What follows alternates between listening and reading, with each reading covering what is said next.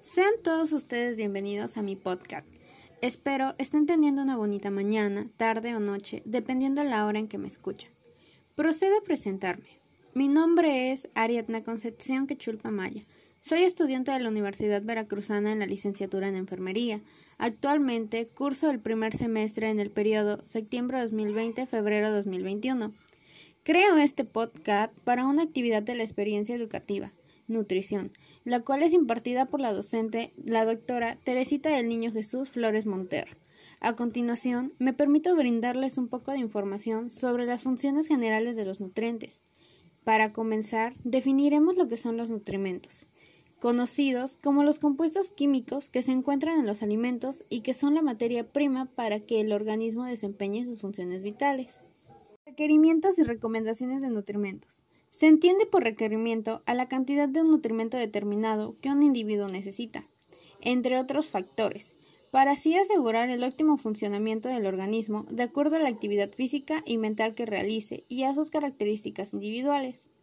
El término recomendación se refiere a las cantidades de nutrimentos que a juicio de los expertos y con base en los conocimientos científicos en que se dispone, se consideran adecuadas para cubrir las necesidades de un conjunto de individuos, clasificados así como aparentemente sanos.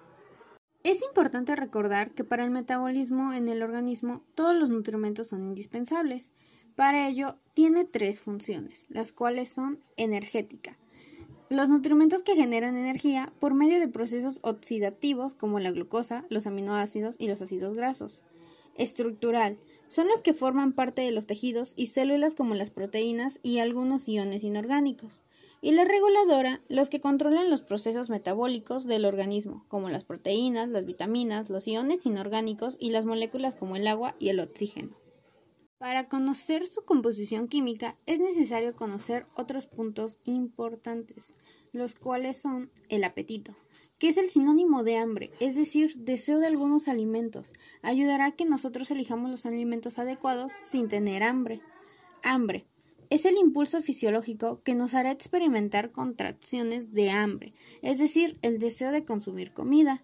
La saciedad, sensación de que la búsqueda de alimento ha llegado a su fin, es decir, el resultado de una comida satisfactoria.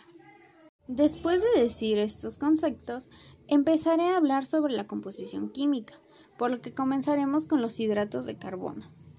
Son compuestos orgánicos que contienen carbono, hidrógeno y oxígeno, los vegetales sintetizan estos compuestos en el proceso conocido como fotosíntesis, a partir del dióxido de carbono del ambiente, el agua del suelo, la clorofila que actúa como catalizador y la energía solar para formar glucosa y liberar oxígeno a la atmósfera. Por ello, cuando nos referimos a hidratos de carbono, decimos que son la principal fuente de alimento para la humanidad, los más económicos, los más fáciles de obtener y los de más fácil digestión. Clasificación de los hidratos de carbono. Químicamente se clasifican de acuerdo al número de moléculas simples que lo forman. En la importancia de nutrición se encuentran en los alimentos los monosacáridos, que son los azúcares simples. Se dividen en glucosa, fructosa y galactosa. Clasificación de los hidratos de carbono. Químicamente se clasifican de acuerdo al número de moléculas simples que lo forman. En la importancia de nutrición se encuentran en los alimentos los monosacáridos, que son los azúcares simples. Se dividen en glucosa, fructosa y galactosa. Disacáridos, que son los azúcares dobles. En ellos se encuentran la sacarosa, maltosa y la lactosa.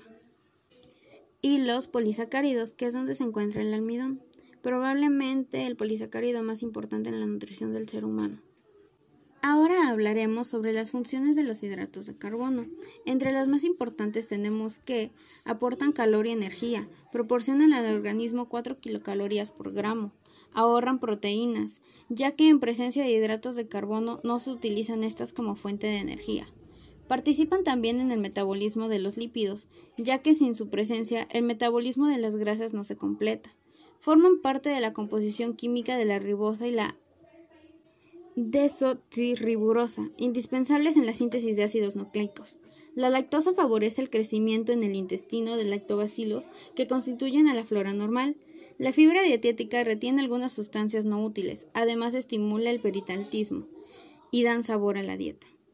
La Organización Mundial de la Salud y la Universidad de las Naciones Unidas recomienda que los hidratos de carbono aporten del 50 al 70% de las calorías totales diarias que requerimos, distribuidos de la siguiente manera. 40-45% son complejos y de 20 a 25% son los hidratos de carbono simples.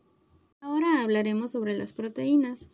Fueron de los primeros compuestos reconocidos como parte vital e importante de los tejidos vivos. Toda la materia viva las contiene. Es por ello que la palabra proteína significa lo primero. Las proteínas están compuestas de carbono, hidrógeno, oxígeno y nitrógeno, aunque pueden estar presentes otros elementos como el azufre y fósforo. Las proteínas están constituidas de unidades llamadas aminoácidos, de los cuales 20 son de importancia biológica. De estos días se clasifican como indispensables y los otros como dispensables. Estas pueden clasificarse de acuerdo a varios criterios, como lo es su composición química, su origen, estructura, valor biológico y su integridad.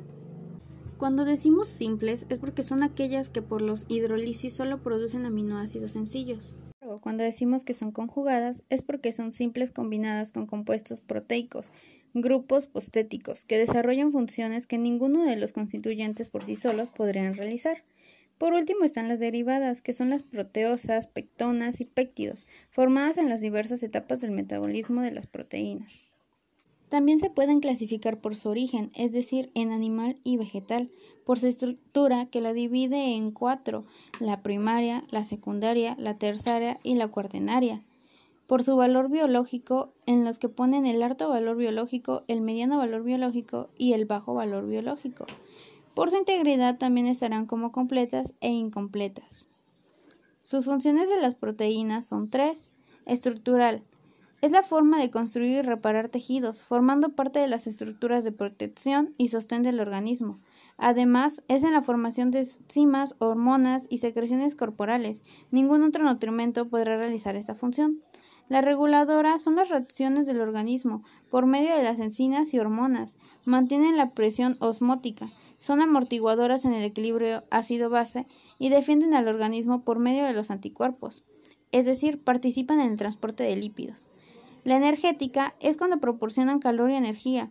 Cuando son metabolizadas proporcionan 4 calorías por gramo. O grasas. Son un grupo diverso de compuestos orgánicos constituidos por carbono, oxígeno e hidrógeno. Son insolubles en agua, pero solubles en alcohol, cloroformo, éter, venenzo y otros solventes grasos. Los triglicéridos son la clase más común de lípidos que se encuentran en el organismo y en otros alimentos. Se clasifican según su estructura, es decir, ya sean simples o complejos. Es importante conocer sus funciones. Son fuente concentrada de calor y energía y aportan 9 kilocalorías por gramo. Son el medio de transporte de algunas proteínas lipoproteicas y de las vitaminas liposolubles. Actúa como aislante para mantener la temperatura corporal, protege a los órganos y aparatos de posibles lesiones y los mantiene en su lugar. Son la reserva de energía del organismo. Dan una sensación de saciedad debido a que se dirigen con mayor lentitud que los hidratos de carbono y las proteínas, mejoran la textura de los alimentos y dan sabor en la dieta. Es recomendable que los lípidos aporten del 20 al 25% de las calorías totales diarias que requerimos, distribuidos de la siguiente manera: 8% como ácidos grasos, 12 a 15% como ácidos grasos monoinsaturados y 10 a 15% como poliinsaturados. Vitaminas son los compuestos orgánicos heterogéneos que no pueden ser sintetizadas por el organismo, necesarias solo en cantidades muy pequeñas, miligramos o microgramos, pero indispensables para la vida y el crecimiento. Se encuentran en los alimentos y no proporcionan energía. El término vitamina, aminas vitales, proviene del latín vita, vida, el griego amoníacos, amina, y el sufijo latino na, sustancia. Sus funciones generales son Promueven el crecimiento, participan en los procesos vitales del organismo, facilitan el uso de los nutrimentos energéticos, regulan la síntesis de compuestos y son componentes enzimáticos. La clasificación de las vitaminas será de acuerdo a su solubilidad, es decir, estarán las liposolubles, vitamina A, retinoles, vitamina D, ergonsteroles, vitamina E, tocoferoles, vitamina K, quinonas, y las hidrosolubles, que contiene la tiamina, B1, riboflavina B2, niacina B3, ácido pantoténico B5, piridoxina B6, biotina B8, ácido fólico, colamina, B2, el ácido ascórbico, vitamina C. Nutrimentos inorgánicos son elementos indispensables. Están presentes en los alimentos en forma de sales o combinados con compuestos químicos. No se destruyen con la cocción, pero son solubles en el agua, por lo que al desechar el líquido puede haber pérdida de estos. Al igual que las vitaminas, no proporcionan energía y se requieren en muy pequeña cantidad. Sin embargo, tanto su ausencia como su exceso son perjudiciales al organismo. Ellos también tienen funciones, las cuales son dar estructura al cuerpo y permiten el crecimiento, constituyendo los huesos, dientes, tejidos y músculos, calcio y fósforo. Forman parte de las células y líquidos corporales, el hierro. Regulan los procesos vitales como son el equilibrio ácido-base y la presión osmótica. Regulan y transmiten los impulsos nerviosos y la contracción muscular, sodio, potasio y calcio. Intervienen en la conversación de las funciones corporales. Regulan el equilibrio de agua, sodio, potasio y cloro. Son cofactores enzimáticos que permiten que las enzimas realicen sus funciones químicas, el cobre.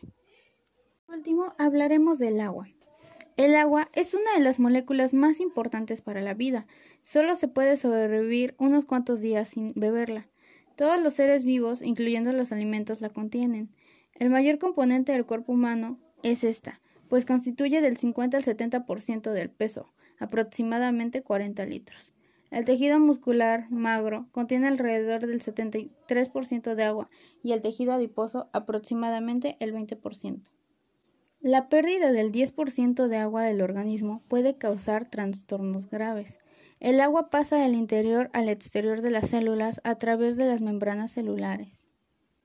Las tres cuartas partes del agua que se localizan en el cuerpo son el líquido intracelular, el agua que resta está en la sangre y los líquidos que rodean a las células son extracelular. Ella también tiene funciones en nuestro organismo.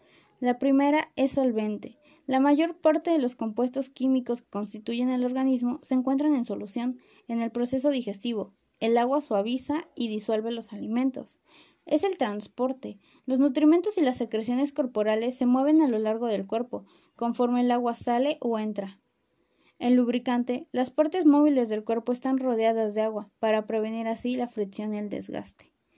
Es reguladora, pues regula la temperatura corporal, cuando el agua se mueve del interior al exterior de las células y viceversa, iguala la temperatura de todo el cuerpo.